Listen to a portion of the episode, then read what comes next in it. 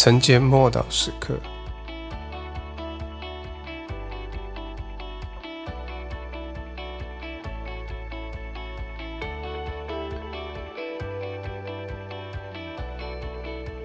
被接升天。使徒行传一章九到十一节说了这话，他们正看的时候，他就被取上升，有一朵云彩把他接去。便看不见他了。当他往上去，他们定睛望天的时候，忽然有两个人身穿白衣站在旁边，说：“加利利人啊，你们为什么站着望天呢？这离开你们被接升天的耶稣，你们见他怎么样往天上去，他还要怎么样来？”耶稣到各处去向门徒显现达四十天之久。他向彼得显现，也曾经同时向五百多名的群众显现。换句话说，有好几百人有个别的经历，肯定耶稣已经从死里复活了，并且非犹太人的领袖也声明啊，就是门徒。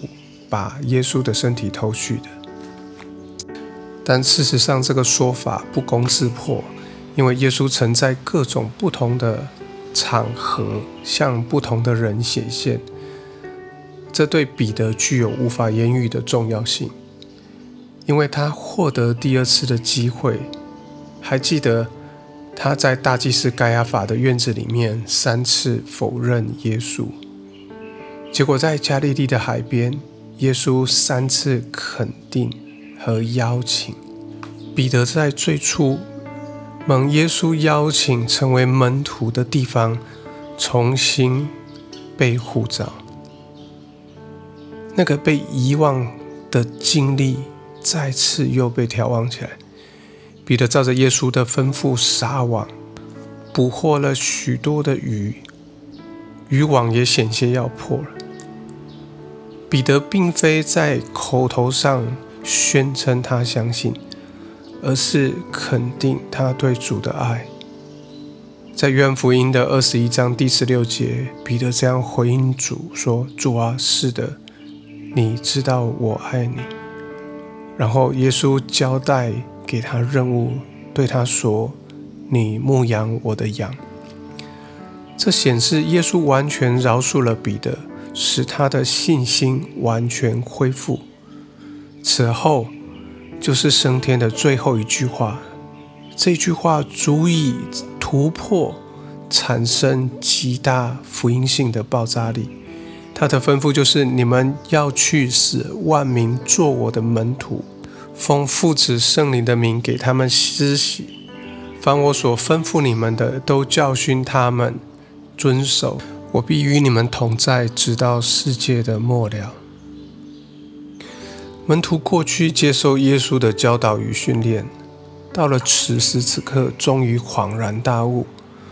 然后耶稣就在云彩中间被接升天，门徒都站在那里，专注的凝视。最后只见到他祝福祝祷的双手。他回到天父那里去了，就是他的神，也是他们的神。耶稣被接升天了，为的是有一天必以同样的方式驾云从天上降临。现在福音的大冒险即将展开，我们一起来祷告。主啊，我感谢你，因为你绝不撇下我们成为孤儿。你手中握有一切天上地下所有的权柄，所有的能力都是属乎你的。奉主耶稣基督宝贵的名祷告，阿门。